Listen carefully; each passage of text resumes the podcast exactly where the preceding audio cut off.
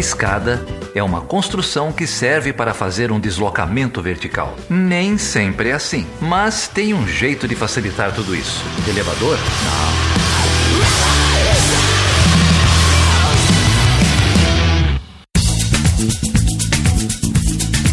Seja bem-vindo e seja bem-vinda a mais uma edição do Chutando a Escada. O meu nome é Felipe Mendonça. E eu sou Geraldo Zaran. E Geraldo, o povo achou que a gente tinha acabado? Como que é a história aí? É, o pessoal achou que a gente tinha morrido, que a gente tinha desistido, tinha se exilado.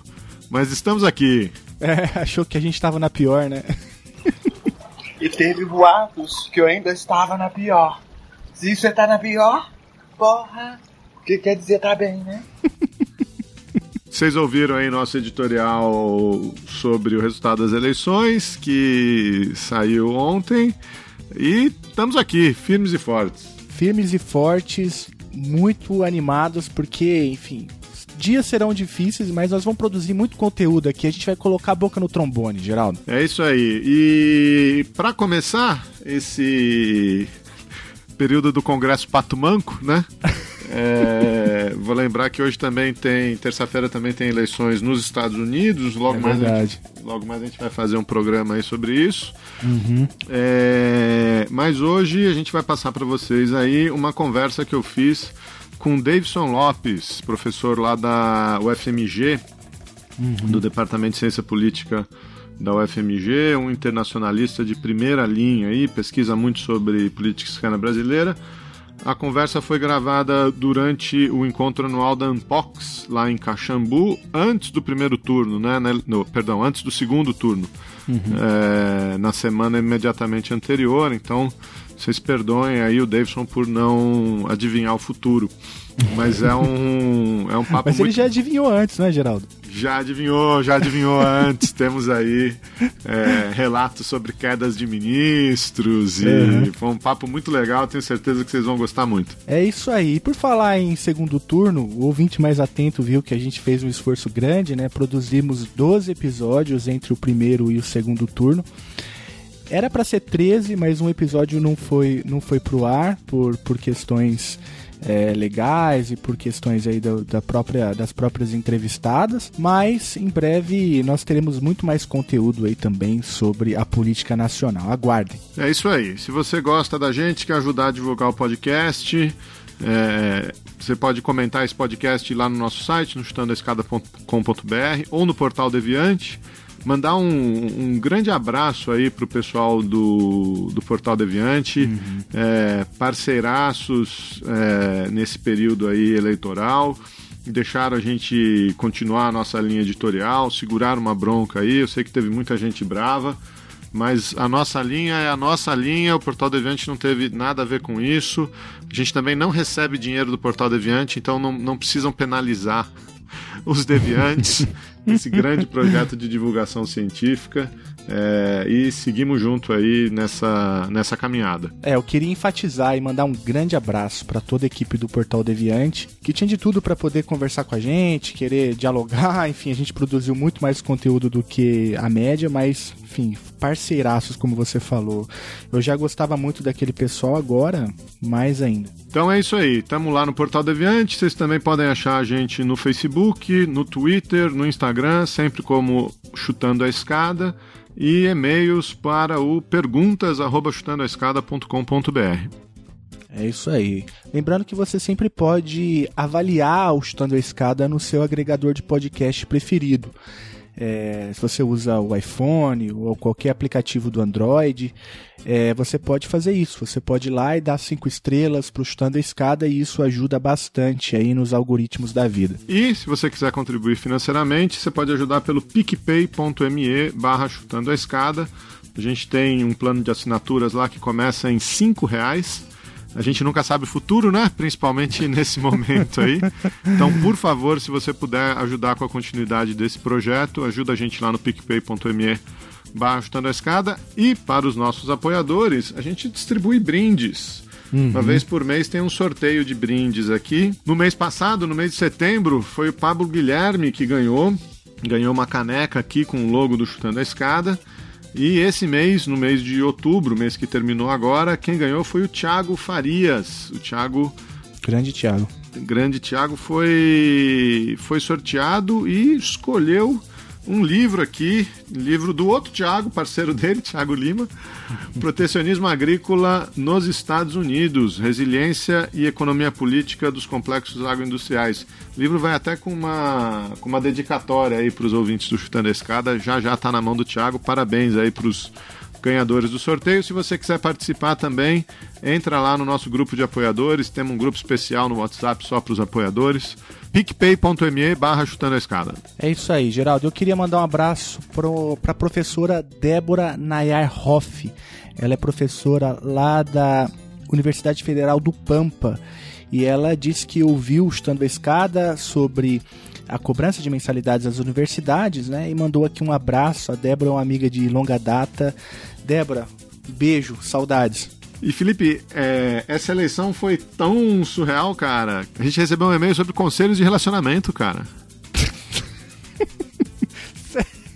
Sério, cara?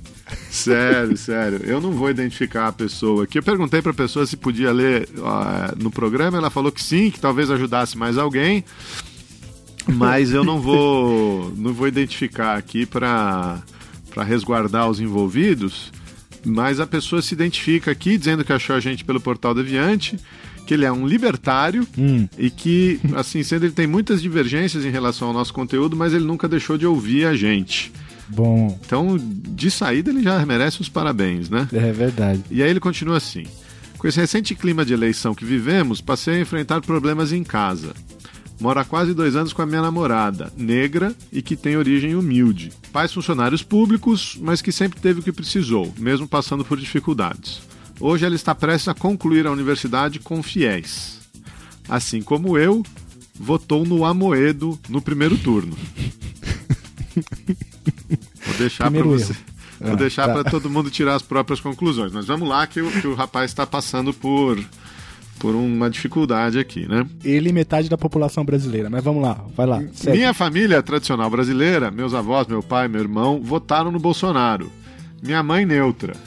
Minha mulher, como negra, sempre passou e passa por certas situações, piadinhas sem graça, piadinhas homofóbicas em relação a um amigo gaúcho do meu pai, por exemplo, coisas desse tipo.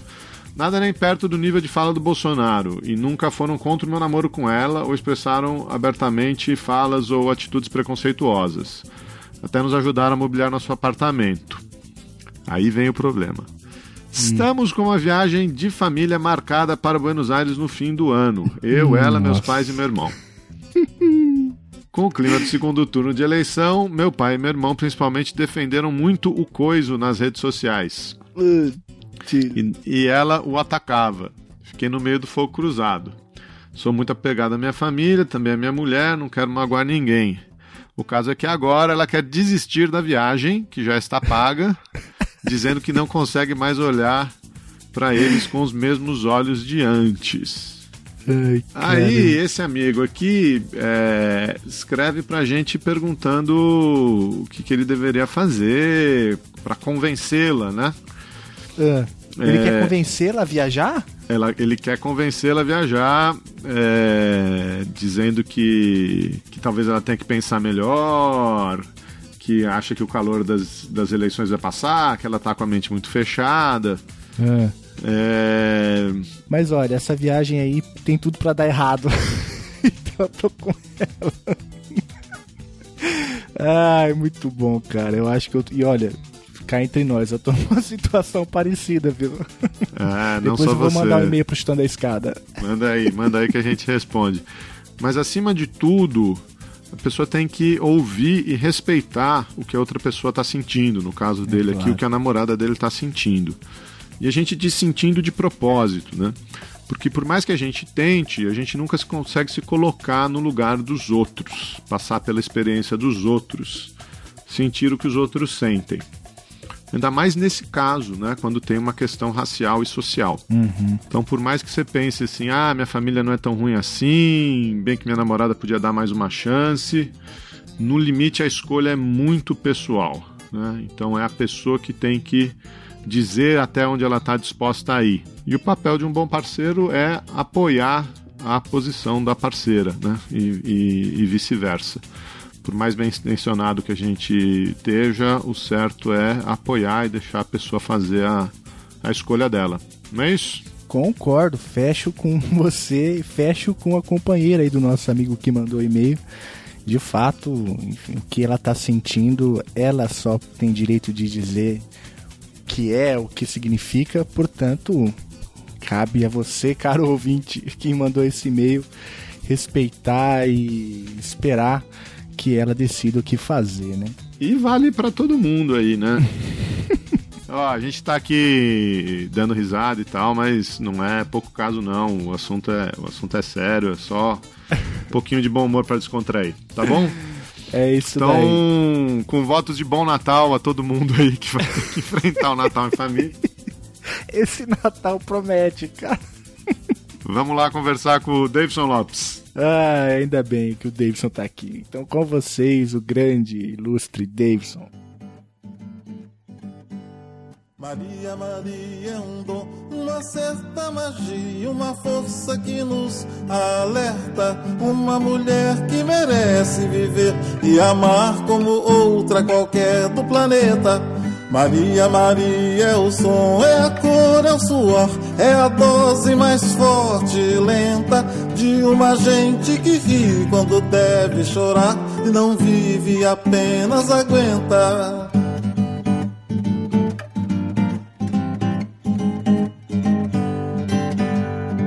Mas é preciso ter força, é preciso ter raça, preciso ter gana sempre. Quem traz no corpo a marca Maria, Maria, mistura dor e alegria. Mas é preciso ter mãe, é preciso ter graça, preciso ter sonho. Bom, tô aqui com o Davidson Lopes, professor do Departamento de Ciência Política da UFMG e agora está com um cargo institucional? Qual, qual é o seu título oficial lá? Diretor adjunto de Relações Internacionais ao Olha, seu dispor. Que beleza, tá vendo? Mas eu conheço o Davidson já há, há muito tempo, da época das nossas graduações, que eu não vou contar quando foram. Outro dia mesmo. É, Davidson. Uma das primeiras turmas lá da PUC Minas, né? Eu, sou da, da quinta turma da PUC São Paulo, você deve ser isso, quarta, quinta turma da PUC Minas. Foi quarta turma, se não me engano, Ah. Geraldo. A memória já tá me traindo, mas acho que quinta. É. Quarta ou quinta. E aí você foi fazer um, um mestrado, doutorado, acabou no Departamento de Ciência Política da, Exato. da UFMG, que é um dos mais tradicionais Isso. é, do Brasil. Conta um pouco aí, como é, como é que você fez essa...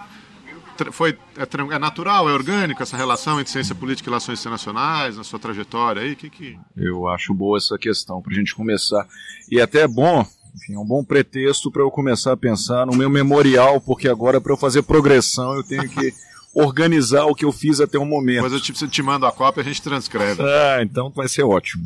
Porque de verdade, a gente tem que botar sentido nas coisas, ainda que seja artificial essa operação, é bom fazer prestações de contas de tempos em tempos, né? Geraldo, foi o seguinte, eu concluí minha graduação em Relações Internacionais e era estudante de Direito também. Fiz RI na PUC Minas e Direito na UFMG. Uma vez tendo concluído a minha graduação em RI, eu me aventurei no concurso do mestrado de Ciência Política da UFMG, ainda que eu não tivesse concluído a graduação em Direito. E acabei sendo aprovado. Meio no susto, assim, quando eu percebi, estava na lista entre as pessoas que estariam habilitadas a fazer mestrado em Ciência Política. Tive que fazer uma das escolhas difíceis da minha vida, para o desgosto da minha finada mãezinha, né? porque imagina, família mineira, formando um filho em direito na UFMG, era um dos orgulhos que ela tinha, mas a despeito disso, eu resolvi abraçar o que me parecia fazer mais sentido e fui para uma carreira acadêmica, como eu brincava contigo antes, o mundo já tinha advogados frustrados e medíocres demais e eu não deveria me juntar a esse contingente. Então, comecei uma, um mestrado, a nova fase minha, né, dos estudos pós-graduados lá na UFMG, estudando Nações Unidas. Essa transição, então, ela não foi trivial, nunca é. Eu ainda percebo hoje, e já faz tempo que eu comecei essa transição, essa travessia, É, a formação de base que a gente tem ela é muito forte e ela é um filtro que, enfim, a gente carrega para o resto dos dias e diariamente. Eu digo isso humildemente. Diariamente eu faço um exercício para me aproximar mais e mais do centro da ciência política e me tornar um cientista político melhor. Mas isso é uma travessia que eu comecei tem 15 anos. Fui estudar Nações Unidas, mas sob uma perspectiva política, a autoridade política da ONU defendendo uma tese, um argumento que soava meio herético. Eu estava dizendo em 2003, e veja, 2003 é um ano importante para as Nações Unidas, né, por conta da invasão do Iraque, tudo que veio depois, toda a desacreditação, a desautorização da ONU que veio a partir daí, os Estados Unidos, Reino Unido e seus aliados uh, invadem o Iraque, a despeito dos apelos da comunidade internacional e tal. E eu estava defendendo naquele momento que a ONU tinha uma autoridade crescente ao longo da sua existência. Quer dizer, tinha que mostrar empiricamente, e a isso eu dediquei meu mestrado. Né? Como que a ONU podia ser isso tudo se ao mesmo tempo ela estava sendo atropelada facilmente né, pelas potências ocidentais. Uh, e segui, defendi meu mestrado na no DCP da UFMG e fui para o doutorado no Rio de Janeiro, que para um mineiro já é uma travessia considerável, né? Sair de Minas e para o Rio já é, é algo de internacional quase, essa exposição ao diferente. E, e, e o IUPERJ, quando eu fiz o meu doutorado, ainda era o antigo IUPERJ, ele tinha uma ambiência muito distinta daquela que eu encontrava na UFMG, que era mais mineira, tinha muita gente ali, muito sofisticada, muito interessante, mas uh, rigorosamente, acho que quase que invariavelmente eram mineiros ou forasteiros, mas já radicados há muito tempo. E no IUPERJ não. Ali eu tive que me confrontar com gente do Brasil todo, era um ambiente de fato nacionalizado, e com alguns, inclusive, estudantes, colegas meus que vinham de Argentina, México, América Central, então o horizonte já se ampliou um pouquinho e eu tive a oportunidade, você teve também, e é um dos, do, do, dos maiores ativos patrimoniais que eu carrego nessa vida, que fui orientado por Maria Regina Soares de Lima. Estudei a democratização do Itamaraty, é, que parecia também é um desses temas assim meio um oxímoro, né? Se Itamaraty, logo não pode ter democracia. Se democracia não dá para encaixar o Itamaraty nessa história. Itamaraty tem uma pegada que não é, é não é naturalmente democrática. Muito é? hierarquizado, né? É muito hierarquizado, tem um ethos um tanto quanto aristocrático, historicamente. É uma corporação muito fechada em torno de si, historicamente. Então é um processo meio tortuoso. Essa abertura democrática não é óbvia. Mas a Regina já tinha desbravado um pouco esse território, tem uns artigos que são seminais sobre o tema e eu peguei um pouco carona e tentei fazer uma discussão que tinha algo ali de, de, de pensamento político, de filosofia política, porque a minha tese de doutorado ela é uma, uma, uma leitura meio fauriana do tema. Né? A ideia de que existiria um estamento diplomático no Brasil, desde sempre, e que por isso era difícil imaginar uma abertura ou uma compatibilização das práticas dos diplomatas com o regime político vigente. Para os ouvintes aí, o Davidson está fazendo uma referência ao Raimundo Faoro, os Exato, donos do poder, né? Perfeito, exatamente. Tese Os Donos do Poder e a ideia no Fauro uh, do estamento burocrático.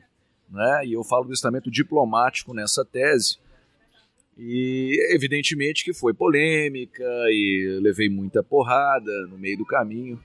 Mas hoje é uma, digamos, a coisa assentou, se sedimentou e a gente dialoga bem o Itamaraty. Eu nem sempre foi assim, mas é um momento muito bom. Eu tenho conversado muito com os.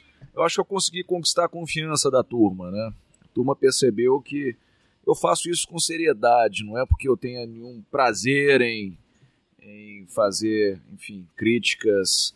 Tento fundamentá-las e ter uma relação hoje mais é, digamos, civilizada com o ministério, né? We're meant to be walking free in harmony. One fine day we'll fly away. Don't you know that Rome wasn't built in a day? Hey, hey, hey. In this day and age, it's so easy to stress. Uma, uma relação civilizada com o ministério é interessante, né? O, o- É, porque nem sempre foi, Geraldo. Mas você, muito é- isso. é, você é um cara meio provocador, né? Exatamente. É, Podia, podia figuras- citar aqui, o, o Davidson pode ter sido responsável pela queda de um, de um chanceler brasileiro. Estou ali estudando, lendo minhas notícias e tal, me deparo com um artigo Patriota Breve. Exatamente. Imagino que o Ministério não tenha recebido muito bem. né? Rapaz, esse, esse é um artigo que, é, brincando a coisa do memorial, quando eu fizer as minhas memórias para efeito de progressão, promoção lá na UFMG, eu certamente vou ter que revisitar esse momento da minha trajetória, cinco anos atrás, um artigo publicado no Estado de São Paulo, é, e que me rendeu bons dividendos e alguns nem tão bons assim. Ah, foi um divisor de águas na minha carreira, carreira breve, mas enfim, teve um momentoso enfim, episódio envolvendo o então chanceler Antônio Patriota. Era um artigo, e é engraçado isso, Geraldo, é primeira vez que eu falo a respeito disso de forma assim tão focada. E, e também, enfim, para um programa, então, imaginando que mais pessoas vão ouvir isso, geralmente eu comento a respeito disso apenas de forma muito é, reservada. Então eu vou abrir um pouco os bastidores dessa história, que é um artigo que saiu rápido, não foi algo que eu tenha maturado tanto tempo. Enfim, eu fiquei umas duas semanas trabalhando no artigo. A editora, à época do caderno, caderno 2 do, do Estadão, até me esqueci como é que chama o caderno 2 do, do Estado, caderno de cultura. Aliás, o aliás, era a Mônica Manir, até, me lembrei do nome da editora, que é uma jornalista tarimbada e tal. Ficamos conversando sobre esse artigo umas duas, três semanas e foi publicado num dos cadernos nobres, né? Porque é o caderno de cultura de domingo. As pessoas leem aquilo. Eu não sei se eu tinha dimensão do, de aquilo, do quanto que aquilo era nitroglicerina, assim, quanto que aquilo tinha potencial para gerar desestabilizações e tal. Tudo bem, uma vez publicado, eu recebi, minutos depois de a coisa começar a circular, uma ligação de Washington, de um então amigo muito próximo, né? Me liga dizendo: O que, que você fez, cara? Olha onde você me colocou. Não falei nada de você. Ele dizia: Não, mas as pessoas vão imaginar que nós temos relações e tal, que eu soprei para você alguma coisa. Gente, mas eu não. Eu, a rigor, eu não o problema todo é o seguinte, enfim, tem essa paranoia, né, do Itamarateca, de estar sempre sendo vigiado e a coisa da, da corporação. Mas, Geraldo, eh, foi um momento tão especial, porque assim, as pessoas começaram a imaginar que eu tinha me alimentado de fontes. Não, eu tô, eu tô rindo internas. aqui porque eu, eu, você não me disse, mas eu, pelas nossas quem trajetórias, eu sei É, que. Você sabe quem é, certamente. Mas o rapaz me ligou desesperado. Depois ligou um outro, cortou relações comigo, não queria estar publicamente associado a mim. Foram uns três ou quatro. Eu sempre conheci muita gente lá, porque geração nossa, muitos entraram. É. Coincidiu, né? É. Teve aquela ampliação, então Isso, vários colegas de geração entraram. E por estudar o assunto muito detidamente, eu acabei conhecendo muitos diplomatas. Deve conhecer umas duas centenas, né? Muita gente. Mas, rapaz, então a coisa caiu como uma bomba. Era um argumento que, eu- como você citou, o texto, o título dele era Antônio o Breve. O, deixa eu te fazer uma pergunta. Sim. Vo- Porque isso é prática comum, as pessoas às vezes não, não entendem isso, né? Uhum. A gente escreve uma coluna, dá um título e manda, Isso, e manda para ser publicado. Isso. Muitas vezes o editor muda o título. Completamente, né? exatamente. É, e aí muita Exatamente. gente reclama, ah, mas o, o título não é o texto, é- mas, É, mas o- não é o autor que tem controle, né? Você que Exatamente. sugeriu o, o, Antônio o Breve? O ou- meu, ou- Pois é, que pergunta legal. A primeira vez que tô falando sobre isso, eu tô adorando falar, porque foi Patriota o Breve, era o meu título. Aham. E aí a editora mudou para Antônio Breve, que eu achei que soou melhor, ficou bem legal isso, porque ficou parecendo aquelas coisas, né, os epítetos conferidos aos reis e aos monarcas. Então assim, Pepino Breve, Antônio Breve, ficou brilhante. Eu adorei essa mexida que fizeram. Ah, E o argumento era um argumento que tinha uma pretensão de sofisticação. Era a ideia, aquela coisa do, do tempo breve, de longue durée, tempo breve, o tempo longo, ou seja, você pensa o tempo, o tempo histórico, não é cronologicamente, mas é pela densidade que o tempo histórico tem, né? Então era um argumento para artigo de jornal, mas tinha essa pretensão. A ideia era falar o seguinte: olha, o patriota ele é breve no sentido de que não está fazendo coisas que vão deixar legado, vai passar em brancas nuvens. Era isso. Mas curiosamente, um mês depois ele caiu e ficou parecendo algo premonitório. Né? Então não tinha nada de exercício de premonição. Eu termino o texto dizendo algo do tipo: dure pouco ou muito, né? ele pode chegar até o final do mandato da Dilma, primeiro mandato, não vai deixar nada. Desse jeito não vai deixar legado. Então vai ser breve, vai ter o tempo histórico breve. Como ele cai um mês depois, as pessoas interpretaram que eu tinha, digamos, empurrado ladeira abaixo o embaixador Antônio Patriota, que não é o caso. É... Mas, e aí eu descobri isso depois, conversando com gente da alta roda, tanto na presidência quanto no Itamaraty, que teve, parece que teve um impacto. É, parece que a presidente da República leu aquele artigo, foi brifado para ela. Né, o assessor à época, o Marco Aurélio Garcia, me falou que eles leram aquele artigo. E, e enfim, foi algo comentado. Né? É, não sei, enfim, não sei a extensão da coisa, mas que eu te digo, lá na base da pirâmide, os terceiros secretários, segundos secretários, primeiros secretários, ficaram particularmente incomodados de estarem associados a mim naquele momento e foi muito divertido. Agora, o Antônio Patriota foi de uma elegância, de uma nobreza, e é importante registrar isso, porque assim. Bom, primeiro tem aquela coisa, né? O Itamaraty faz bem isso, que é cooptar elegantemente, né? Então você publica um artigo, dá uma porrada, eles te convidam para um jantar. eles não censuram, não, te chamam, vem conversar conosco. Vem aqui que eu vou te explicar o que, que é. é. Você não está entendendo bem certa condescendência, mas ok, legal, elegante. Mas assim, oportunamente eu ouvi dizer que ele falava bem de mim. Dizer, oh, tem um cara que escreve coisas legais, que fazem sentido. Então isso é de uma generosidade que, enfim, eu, eu desconheço casos parecidos. Uh, e se de fato ele comprou essa narrativa, que não é verdadeira, de que foi um artigo para empurrá-lo para fora né, da, da, da chancelaria, não é, não foi isso. Na época se falava tessitura do plano, pegaram um mineiro, uma pessoa que está fora do circuito, um tucano enrustido. Tem nada disso, né? Enfim, mas a ideia era um pouco essa, né? E, mas o, o Patriota foi muito generoso nunca nos encontramos pessoalmente, embora tenha havido esse convite. Eu estava fora do país à época, não pude jantar com o, com o ministro, mas mas eu ouvi dizer que ele fala bem de mim, assim, como um analista que dá para levar a sério, assim. Mas você estava falando que você achou que foi um ponto de, de, de inflexão? Que você acha que a partir que daí foi, ganhou projeção? Eu, e... eu entrei nessa coisa de debate público, né? Que eu não, antes eu não fazia, ou eu fazia de modo muito mais limitado, né? E aí, de, de repente, assim, os jornais começam a me convidar para fazer análise e as pessoas passam a me conhecer. É, estar em Minas Gerais é, é, é, uma, é um complicador nesse sentido, porque Minas não tem imprensa nacional. É dose, Geraldo, assim, é difícil, mas a imprensa mineira é uma imprensa muito provinciana. Né? O Rio tem o Globo, então você fala com o Globo, você chega ao Brasil todo. São Paulo tem Folha Estado. Zero Hora do Rio Grande do Sul tem muito mais projeção do que o Estado de Minas, que é o, estado, que é o jornal, o jornalão dos mineiros é o Estado de Minas. Ninguém lê o Estado de Minas. Correio Brasiliense é muito mais lido o valor é lido. Então, pelo fato de Minas não ter imprensa de alcance nacional, é, se você quer conversar, dialogar, entrar no debate público nacional, tem que ser por meio dos jornais de mais envergadura, São Paulo e Rio. Então isso mudou um pouco. Eu senti, aí eu entrei num circuito e comecei a receber convites e e aí a operação é até o sentido contrário. Você tem que se conter para não se deixar levar pelo canto da sereia demais, né? Tem que se preservar um pouquinho porque tem custos também essa exposição. Claro, né? claro. Mas é um pouco isso, né? Às vezes as pessoas têm uma.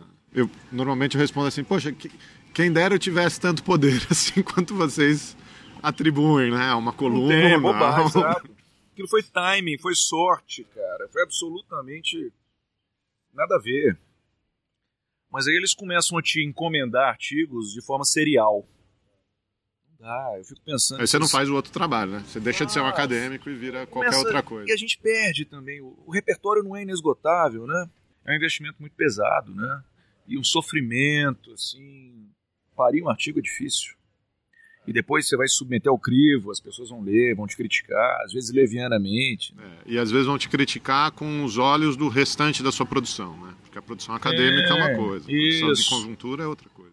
Não, e- e- exato, e assim, não é muito a minha praia, assim, historicamente. Então eu entrei nessa meio assim, com o pé lá, mas o outro cá. Meu negócio é unbox, cara.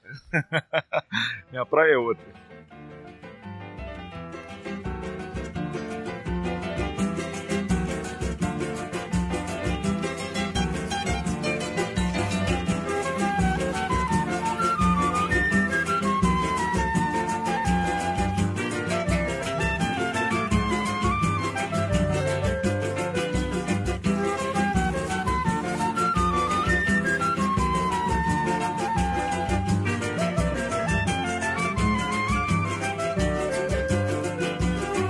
Caro amigo, me perdoe, por favor, se eu não lhe faço uma visita. Mas como agora apareceu um portador, mando notícias nessa fita. Aqui na terra estão jogando futebol. Tem muito samba, muito choro e rock and roll. Uns dias chove, noutros dias bate sol. Mas o que eu quero é lhe dizer que a coisa aqui tá preta. Muita mutreta pra levar a situação que a gente vai levando de teimoso, de pirraça, que a gente vai tomando e também sem a cachaça ninguém segura esse rojão. Meu caro amigo, eu não Deixa eu puxar um outro papo aqui que, que tá relacionado com isso, né? É, e até bacana a gente ser contemporâneo, porque especialmente você estudando política brasileira e o papel do Itamaraty, é, a gente acha que foi beneficiado, a área como um todo, né, por um período de crescimento e projeção do Brasil no mundo. Né? É, lógico que tem a, a- a projeção do Fernando Henrique, a estabilização do país, é, ele pessoalmente tinha um- uma entrada internacional, mas os anos do governo Lula são os anos de, de, de projeção do Brasil como potência emergente, da economia crescendo, da política externa ativa e altiva, da capa da Economist com Cristo Redentor decolando e, e- e etc, etc. né? Você sentiu isso também, que você tinha uma entrada eh, na área acadêmica, mas principalmente de, de diálogo com, com o exterior, por conta desse, lógico, por conta da qualidade do seu trabalho, mas também por conta de desse todos os olhos no Brasil? Sem dúvida. Assim, eu, eu endosso tudo que você disse aí. Era uma onda muito favorável aos acadêmicos brasileiros, né? Porque havia sede por Brasil, as pessoas queriam entender que país era aquele que estava emergindo e, e nós todos nos beneficiamos em alguma medida. Na universidade pública isso era muito palpável, muito é, notório. Havia dinheiro havia disposição para implementar coisas, fazer coisas. Nós éramos muito requisitados nesse período. Tive bons convites. Eu consegui interagir com muita gente e levar muita gente para o Brasil. Foi um período muito pródigo.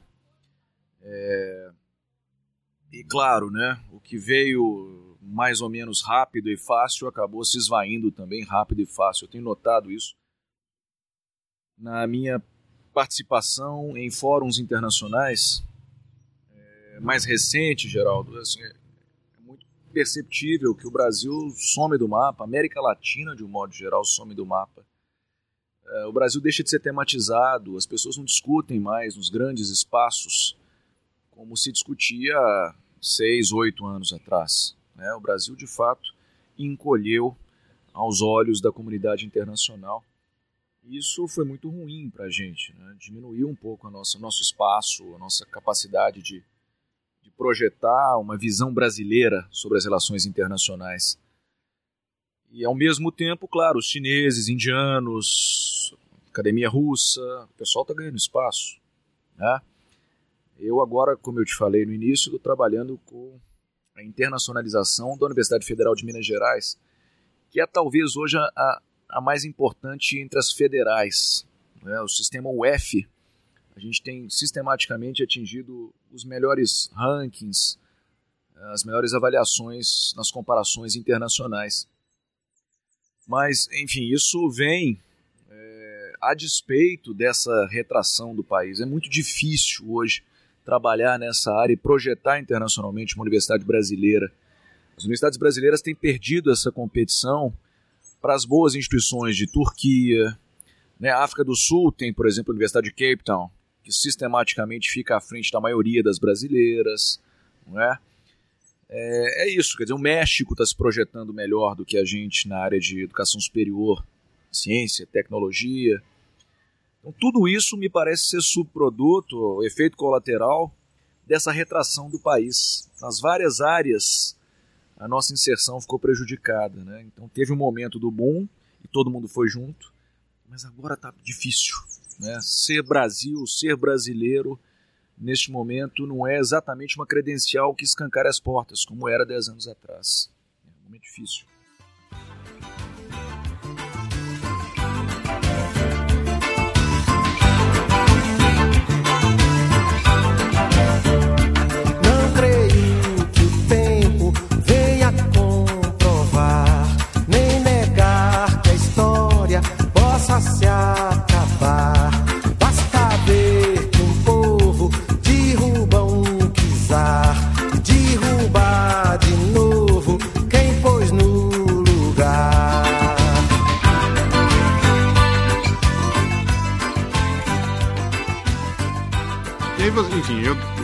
Faço as minhas análises, tenho as minhas opiniões, mas é, a gente sabe que o país passou por uma crise é, de diversos aspectos, né?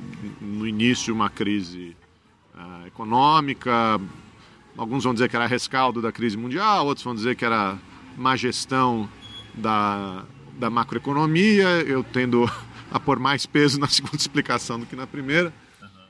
Mas tivemos também uma, uma crise, uma diminuição do perfil da política externa, que era exatamente isso que a gente estava comentando. E aí, para amarrar com a, prim- com a primeira intervenção, o seu artigo do, do, do- do Antônio Patriota vem um pouco daí. Né? Era, um, era um momento em que é, o baixo perfil da nossa política externa estava cada vez mais evidente. Né?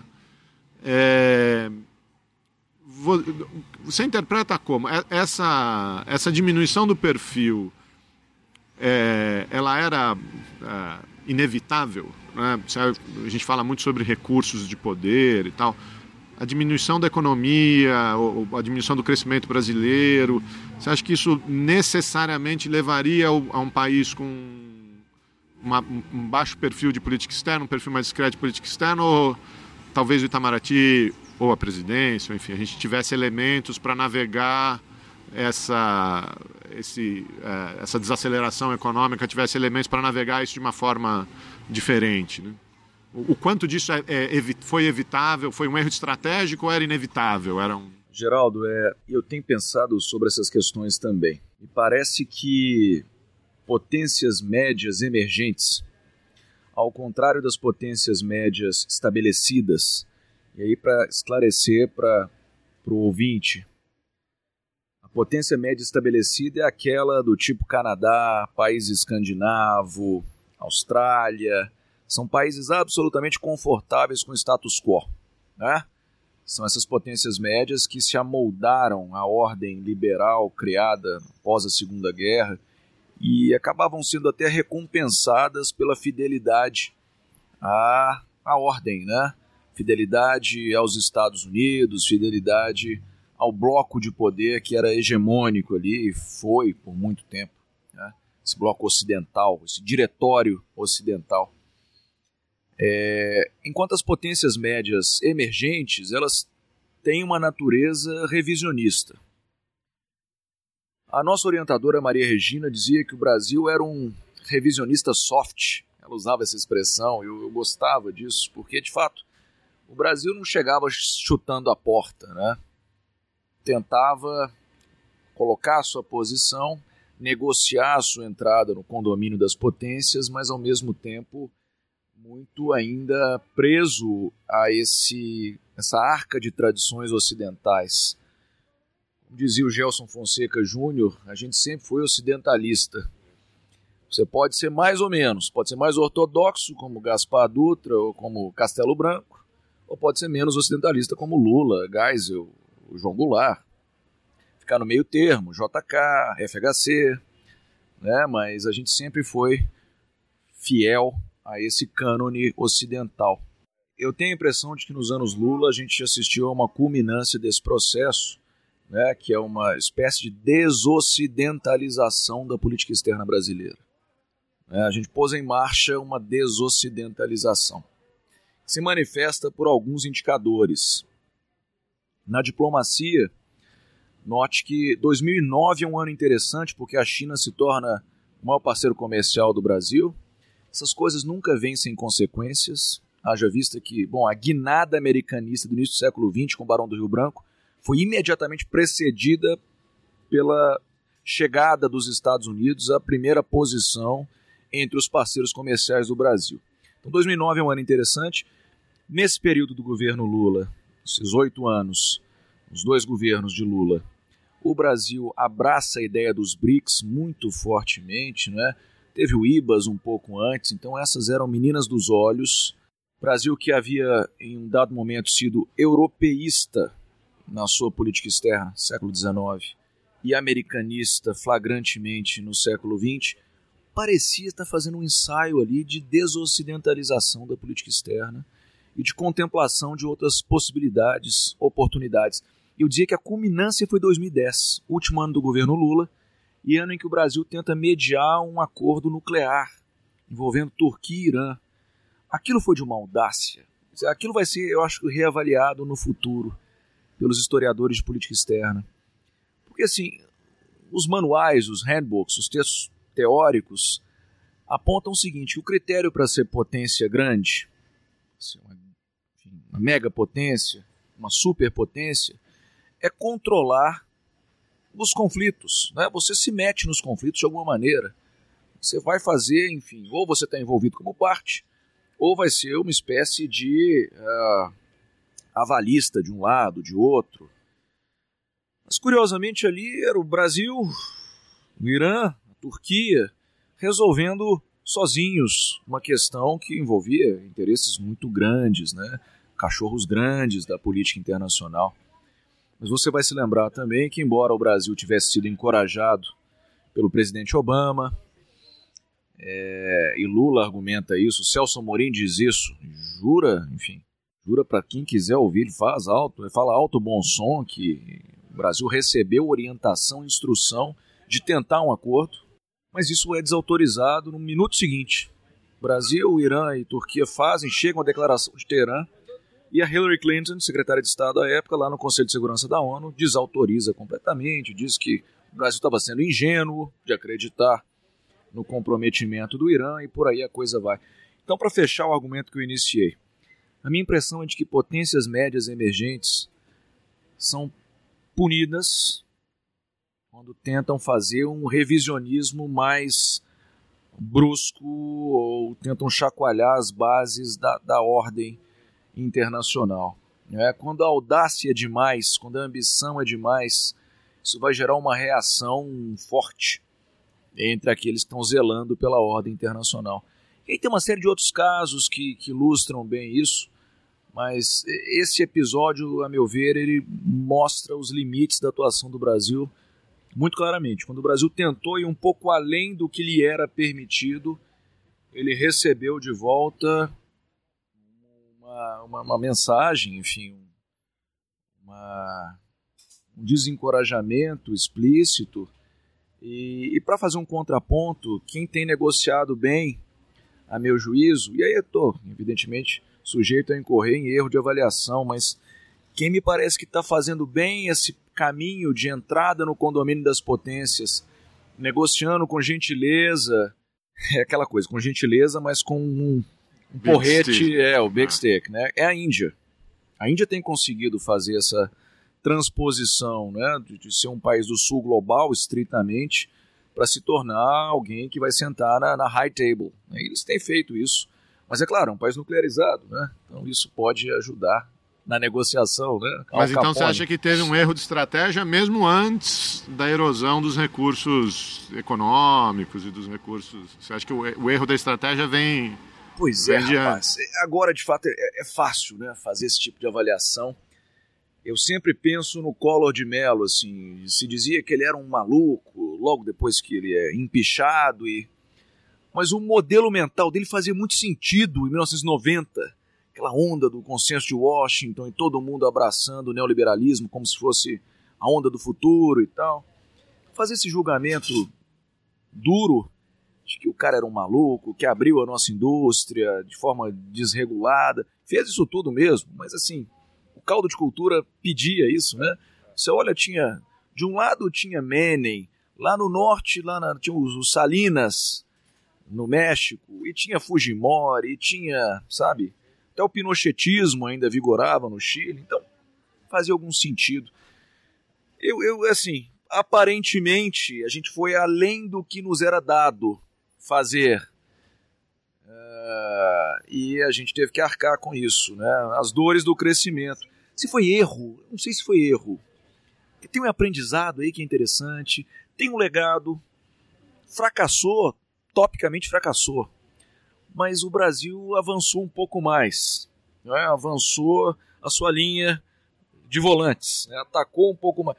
Tem que avaliar se enfiar Interessante. a reprimenda não foi forte demais e a gente, de fato, mas ali para mim mostra o limite até onde a gente podia avançar.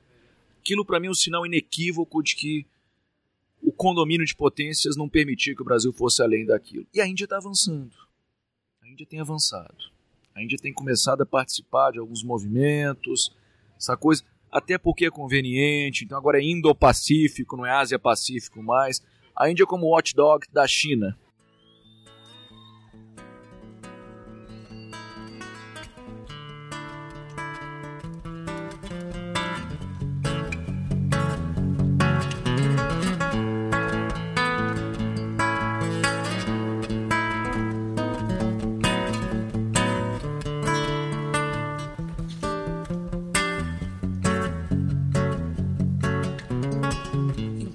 Os homens exercem seus podres poderes, mortes e fuscas avançam os sinais vermelhos e perdem os verdes. Nós somos uns boçais.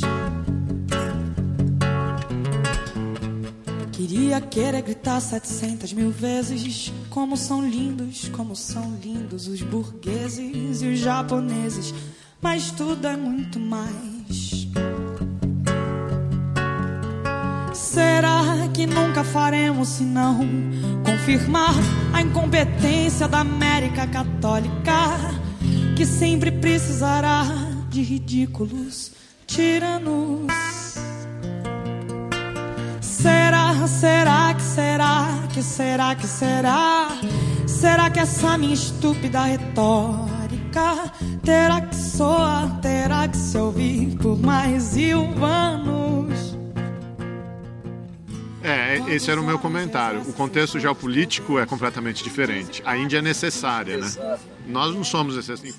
Enquanto não há ameaça, também não há necessidade de parceria Exatamente, estratégica, né? né? Historicamente tem sido assim, né? Não teve plano Marshall pra cá. Por quê? Porque não precisava. E tem- é bom, isso é uma outra. Não sei se você chegou nessa. Em algum momento olhou para isso. Isso é um trabalho que sempre fica ali no fundo da minha gaveta. Teve um plano para América Latina, né? Que era o, o ponto 4. Né? É, e você tem uma diferença muito explícita que o plano Mar, enfim, agora estou desviando, vou até cortar isso, mas o Marshall é um plano que gerou integração na Europa, na Europa né? Aliás, não vou cortar isso não, porque isso tem a ver com outro negócio que você escreveu. O Marshall gerou integração na Europa na, na, na expectativa de que os europeus seriam os responsáveis pela divisão dos recursos. E aí se criou um negócio chamado eh, OCEE, né? Isso. Organização de Cooperação Econômica Europeia. É, então os recursos eram dados à Europa para que os europeus definissem prioridades e que isso gerasse integração. O Perfeito. ponto 4, que foi o programa para a América Latina, era top-down, era de cima para baixo. Então a, a, a, a, o descri- a descrição sobre as prioridades e sobre o investimento vinha de Washington para cá, não gerava integração aqui. Isso é um comentário à parte, mas a, O- a antiga OCDE, nos anos 60, deu origem a uma outra coisa, que é a OCDE. Né? É, e que você escreveu também junto com o Paulo Esteves e com a Laura Weisbich, que a gente trouxe aqui ano passado para comentar também, uma, um posicionamento sobre a, a, a, a, se era positivo ou não o Brasil integrar esse clube, né? Quer, Sim, quer falar sim. um pouco sobre o que é o CDE Quero, e como, como você acha? pergunta. Eu até estive esse ano, Geraldo, no fórum da OCDE lá em Paris, fiquei conhecendo a organização por dentro, o Clube dos Ricos, Chiques e Famosos, né? E aí os diplomatas brasileiros odeiam quando alguém é, coloca as coisas nesses termos, né?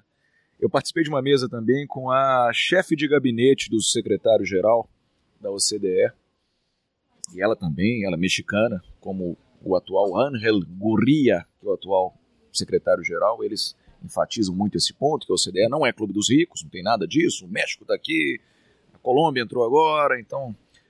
Mas enfim, é, a OCDE, o que, que me intriga na OCDE? Assim que Temer assume a presidência, Zé Serra se torna chanceler, o Brasil resgata essa ideia de fazer parte da OCDE como membro pleno uma ideia que, inclusive, já vinha em banho-maria, Dilma já vinha fazendo ensaios, já vinha acalentando essa proposta. Mas isso vira uma espécie de é, carro-chefe da política externa brasileira.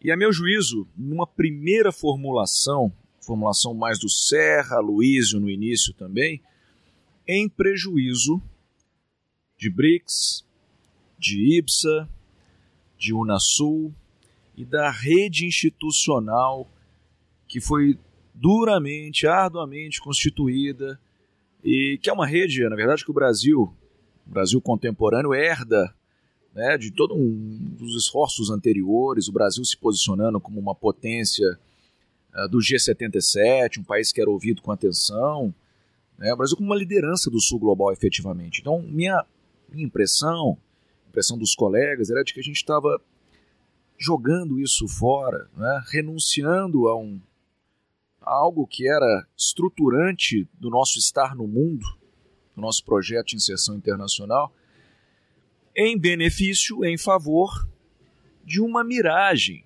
A ideia de pertencer ao CDE e por isso e para tanto você renunciar a todo o nosso toda essa rede internacional institucional isso era equivocado porque absolutamente ideológico. Né? Se dava num plano simbólico e era contraintuitivo esse argumento quando nós formulamos, né? Paulo, Laura e eu. É porque, rigorosamente, a acusação principal que a oposição ao PT fazia era de que a política externa era ideologizada. E a gente estava dizendo: não, peraí. O que, que justifica, então, você renunciar a essa herança e a esse patrimônio institucional e abraçar uma promessa que pode não se cumprir? e efetivamente não está trazendo, não tem demonstração de que ela possa trazer ganhos em termos de investimento externo direto, comércio e mesmo na modernização da nossa governança institucional. Não tem demonstração, não teve debate público, não tem ninguém convencido disso.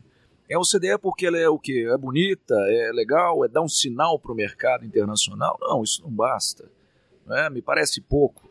E aí, vou, vou resgatar aqui o, o, a sua pecha de cientista político e de análise burocrática. Foi uma agenda do Itamaraty ou foi uma agenda da Fazenda? Ótima questão. Ótima questão. É... E aí também, né, eu fiz um exercício, é... uma espécie de, é... enfim, etnografia uh, mambembe, é, manca, porque eu, eu fui atrás também, eu tentei dialogar com as pessoas, conviver com as pessoas que estavam por trás dessa decisão. É, o que escutei foi que Henrique Meirelles era absolutamente apaixonado com a ideia, então ele teria sido o grande artífice desse momento, desse movimento. E ele foi sustentado aí, em alguma medida, pelos relatórios da Secretaria de Assuntos Estratégicos, da SAI, então a SAI trabalhou muito nesse sentido, né? botou muita água nesse moinho. A SAI tinha uma orientação muito liberal. É o Calude? Como é que é o nome dele? É o... Não, o, Hussein, mas o Hussein ele é o, o nome mais político e tal. Mas me parece que a SAI teve um papel, mas a burocracia do Ministério da Fazenda, né? MDIC, em alguma medida, desenvolvimento, indústria e comércio. E o Itamaraty, na verdade, aí se dividiu. E eu tô para lhe dizer, até onde eu consegui mapear e colher informações, que o Itamaraty era pièce de resistência, assim, eles tentavam segurar as pontas, com o entendimento de que o Brasil estava, de fato, rifando algo que era importante, né? Brasil, como porta-voz do Sul Global, era um negócio valioso para a gente, nós íamos perder essa capacidade de propor argumentos desde o Sul Global. Só para ser, assim, fair, para tentar ser justo com o atual chanceler, acho que ele começou muito nessa, muito americanista, e ele foi modulando o discurso. A Luísio termina muito melhor que começou. Acho que ele foi se equilibrando, ouvindo os itamaratecas, e a impressão que eu tenho é que se chegou a uma solução de compromisso entre BRICS e OCDE, sabe? Agora a gente está levando, voltou a levar a sério o BRICS, o Brasil vai presidir no próximo ano. Então, assim, houve uma, um reposicionamento, até porque, convenhamos, o Brasil não chegou lá. Os Estados Unidos estão barrando.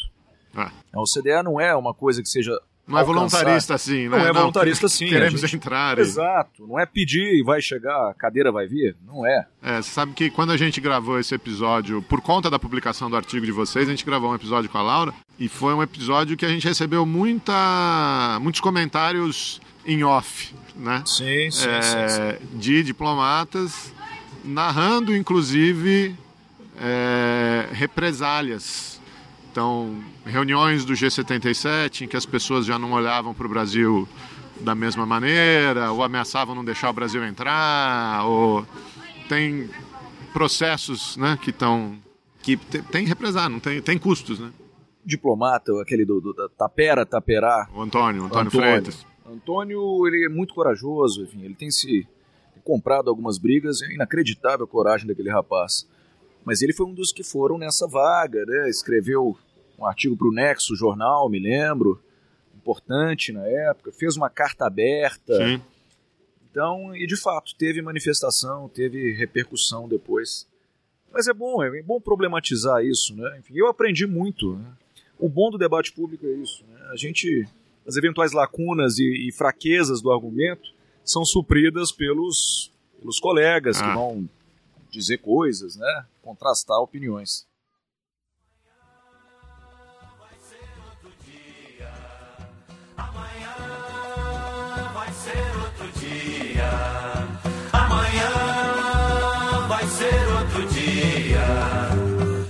Hoje você é quem manda, falou, tá falado, não tem discussão, não.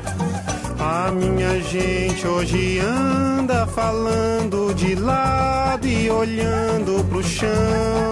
Viu você que inventou esse estado, inventou de inventar toda a escuridão.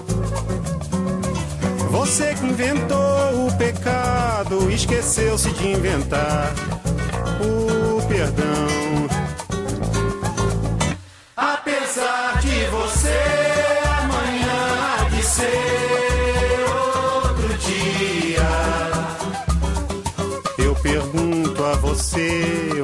Vai se esconder da enorme euforia. Como vai Então, essas, esses papos aí, na verdade, vão, foram arrumando o palco, né? A gente conversou lá sobre, sobre o governo Lula, Sim, sobre o sim. sumiço da política externa Opa. nos anos Dilma e Temer. E, e agora temos uma eleição que, sem dúvida nenhuma, vai alterar a conjuntura, né? Qualquer um dos lados que ganhe vai ser uma, uma ruptura com o que a gente tem visto nos últimos dois anos. É muito mais provável a vitória do muito mais provável a vitória do, do Jair Bolsonaro, por mais que isso me doa.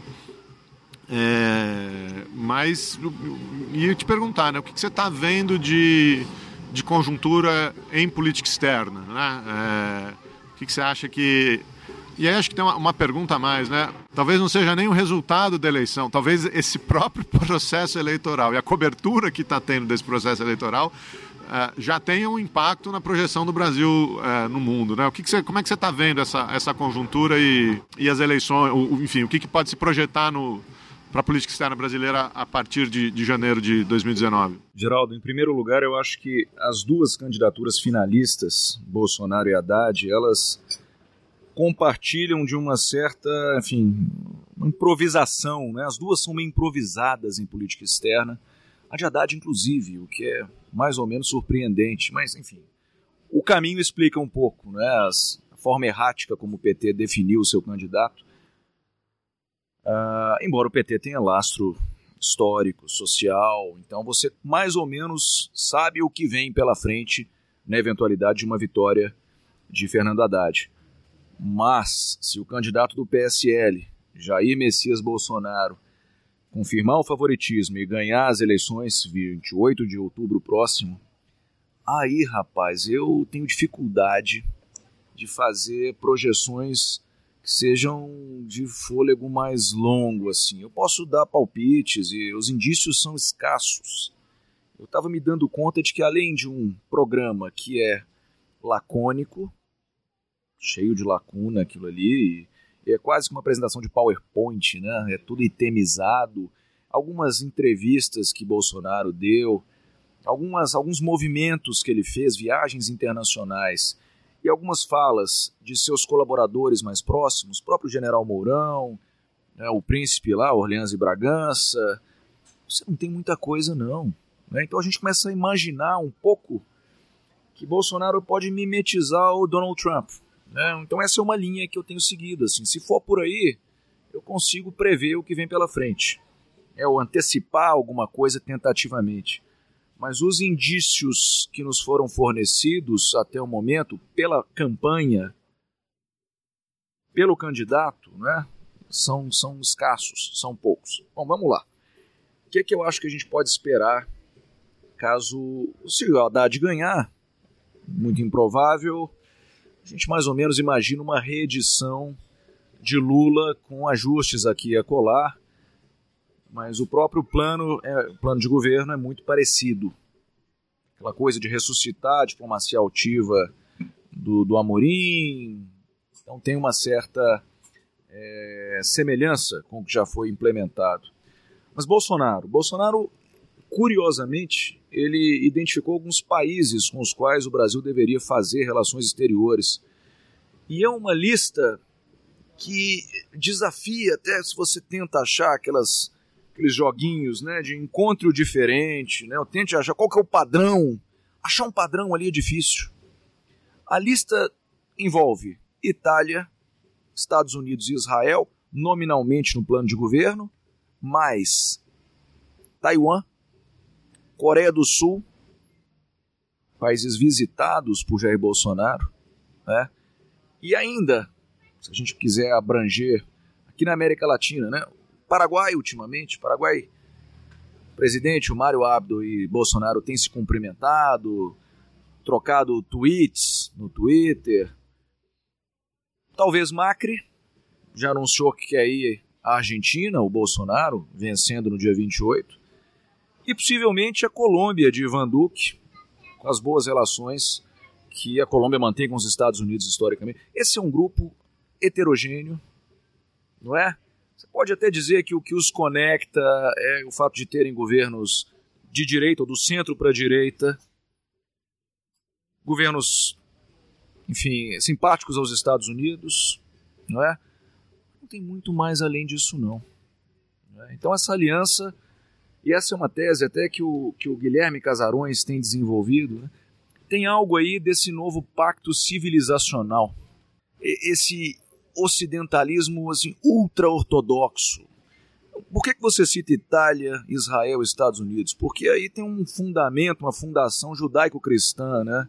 Tem a coisa de Estados Unidos, o maior país protestante do mundo. Itália, berço do catolicismo apostólico romano. Israel, o único país judaico do mundo. É, eu, eu, eu, acho que a Itália entrou nesse balaio aí, acho que não foi pelo catolicismo, não. Foi pelo fato. Foi primeiro pelo fato do César Battisti, naquela, aquele entreveiro todo Verdade. do César Battisti. Isso. Então acho que foi um, um posicionamento para dizer, ah, foram ideológicos, não vamos ser. E aí ele deu uma sorte e ganhou um partido de extrema. Um partido novo, entre muitas aspas, mas que na prática se tornou um partido de extrema direita. Acho que foi mais um, um é, pode ser. Um tiro ser, no sim. escuro. É, mas o resto é, é. A, a tese do Casarão, a gente já conversou com ele, é, essa coisa do, do novo pacto civilizacional É, é. muito maluco isso, assim, uma coisa do banonismo, né, do Steve Bannon, coisa de tentar encaixar ali o Ocidente como uma chave que conecta, mas aí você bota Taiwan e Coreia do Sul e não estão exatamente adequados. Mas aí é o, é o anti. É, é- é Taiwan que resiste à China comunista. Exatamente. né? A É, é o- é o, Exatamente. é elemento Isso. performático, né? Aí A Coreia do vê- Sul que resiste ao norte É comunista. isso, né? é justamente. Não, você vê que é- tem um adoquismo, é adoc. Você vai encaixando ali o que, que é conveniente. Colômbia como contraponto também, a Venezuela, tem uma série de coisas aí, de fato. Né? O Macri e o contraponto ao menemismo, oh, perdão, ao kirchnerismo e por aí a coisa vai, né? Então é trabalhar com esses utopos, né? Com a ideia de- de- de É, muito imagético, né? muito performático. Mas eu vou, vou te dar uma outra deixa aqui. Você, você falou do- da mimetização do Trump, né? O problema, para voltar naquela história de estratégia e recursos e tal, o problema é que nós não somos os Estados Unidos, Isso. né? É, então, a hora que o Trump diz, vou tirar a embaixada de Tel Aviv e levar É. para Jerusalém, tem, tem críticas, tem uma reação, etc. Vamos supor que ele se propõe a fazer a mesma coisa. Nós estamos sujeitos, nós como Brasil, no lugar do mundo onde nós estamos, com as relações que nós temos, nós estamos sujeitos a uma série de represálias de parceiros árabes, de outros países, que os Estados Unidos, obviamente, não estão pelo tamanho que tem, né? Então essa, essa mimetização é um negócio É. mambembe, né? absolutamente, não é estritamente racional, é, é, é ideológico, né? Assim, é, é- esse é puramente ideológico. Você não calça a coisa de forma é, racional, você não provê os elementos que permitiriam uma ilação. Não, não é assim. Você chega direto à ilação sem. Né, você faz silogismo falso o tempo, mas é assim que funciona a, a política externa do Bolsonaro no seu plano e na- na- nessas manifestações. né? Muito voluntarismo e é muita tentativa de fazer isso, né? se contrapor ao inimigo comum, se contrapor ao fantasma do comunismo e por aí a coisa vai. É, me assusta um pouco essa, esse aprofundamento na rota do americanismo ortodoxo, porque a rigor Note você, Temer tentou fazer esse movimento americanista. E foi ignorado. Foi ignorado e aí deu meia volta. Quando eu falei que o Aloysio ele está calibrando, é muito de forma reativa porque percebeu que não ia colher nada dessa rota. Não ia ter consequência positiva para o Brasil. E o Bolsonaro está insistindo, porque na verdade não sabe fazer, Geraldo. Vai ser tentativa e erro. E vamos ver o que, que vem pela frente, né? Sempre lembrando que o Hugo Chávez também começou amigo dos Estados Unidos. É, lá em 98 ele ainda tinha, né, no início dos anos 2000, as relações não eram estremecidas. Você, é uma pergunta sobre o Itamaraty, mas de um certo sentido você pode pensar nas instituições de uma maneira mais ampla, né? Você acha que o Itamaraty tem força para fazer um contraponto? Ou vai ser cooptar, lideranças vão ser encontradas, vai ser cooptado? Eu vou ser impressionista aqui, porque eu estive dez dias atrás num evento do Itamaraty, lá no Recife, e eu convivi por dois dias, três dias, com uns 15 diplomatas, mais ou menos. né? De vários uh, ranqueamentos, né, alguns embaixadores, e notei, Geraldo, um mal-estar muito grande instalado, sabe? Enfim, o Itamaraty não é exatamente um reduto petista, não é. Muito antes o contrário. Depois de Dilma, há um ressentimento muito grande, grande. né? Muito grande. Com Dilma Rousseff, então, é muito grande. Com o PT e tal. E até com boas razões em alguns casos, né? Mas Bolsonaro é um pouco demais pro paladar do, do Itamarateca médio. Não dá. Enfim, os caras são criados numa tradição de, de instituições, de Estado de Direito, e de, eles vendem um Brasil que não é esse Brasil do Bolsonaro, né? É um Brasil forjado na, na- na tolerância, na multi, no multiculturalismo, na diversidade. Então me parece que há uma dificuldade aí. Veja você, idealmente para o Itamaraty, né, ter um chanceler da casa é bom, assim, via de regra é bom. Ocorre que neste momento os entusiastas de Bolsonaro, além de serem minoritários, os entusiastas ostensivos, que eu digo, não são gente de proa, não tem nenhuma articulação, são gente inexpressiva. Né? O pessoal que tem mais estofo não vai apoiar Bolsonaro. Então tem um dilema aí. Como é que você resolve? Trazendo alguém de fora? Bom, mas o que tem sido cogitado é Ana Amélia, por exemplo, né? que confundiu Al-Qaeda com Al Jazeera, né? e chamou todo mundo que contribui com Al Jazeera de terrorista, o que pega de raspão em mim, porque em nós. oportunamente a gente é, a gente contribui com Al Jazeera. O que mais? E nós, né? Zarano é um penduricalho, por acaso, né? É, o que mais? É, Magno Malta tem sido cogitado como um nome. Magno Malta. Enfim, o príncipe Orleans e Bragança não é gente que tenha lastro político, social, não é gente que circule com empresariado, no Congresso Nacional, não é. Então eu estou diante aí de um, de um de uma eh, dificuldade, inclusive, de traçar cenários, né? É, eu não consigo ver o que pode acontecer. Difícil que venha do Itamaraty, embora conheça gente lá dentro que aposte nisso, que virá um Itamarateca asséptico, inodoro, incolor, que vai ficar ali cumprindo o papel, vai ser cumpridor meramente de ordens. Não sei, a ver. Eu juro, eu nem tava lá. A culpa não foi minha, foi dela. Essa maldita escada que derrubou a minha amiga.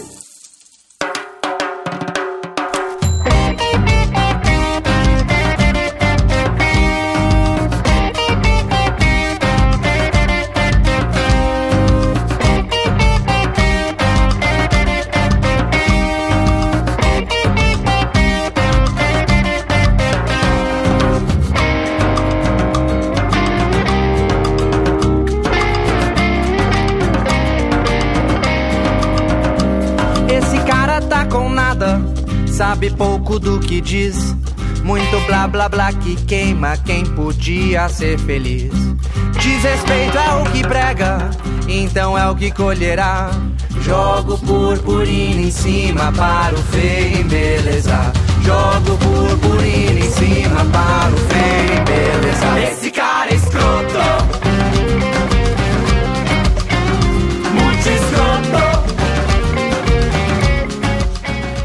Tem uma pergunta no final que a gente sempre faz. Não sei, não, não sei, não sei quantos episódios você ouviu, mas tem umas perguntas no final que a gente sempre faz que a gente faz uma brincadeira com o nome do programa, né? Que vem lá do, do, do, do- livro do Rajun Chang. Mas a gente sempre pergunta pro convidado: você quer chutar a escada de alguém? Você de quem você Opa, chutaria a escada? Eu sou um chutador profissional e compulsivo de escadas ao longo da, da minha trajetória. E não teria, não hesitaria em fazê-lo, mas acho que tá bom. Acho que eu já distribuí chutes, caneladas ao longo da entrevista. Mas assim, enfim, Tá com, com boa vontade, com bom humor, né? Deixamos, por, deixamos o- no, no Antônio Breve, deixamos, É, vamos deixar eu- no seu eu- história. Vamos deixar eu no seu história. colecionei alguns chutes de escada, então acho que é por aí, né? Tá de bom tamanho. Tá ótimo, cara. Super obrigado. Tenho certeza que os ouvintes vão, vão adorar aí. Tomara, Geraldo, obrigado pelo convite, foi muito bacana, cara. Esse cara é escroto.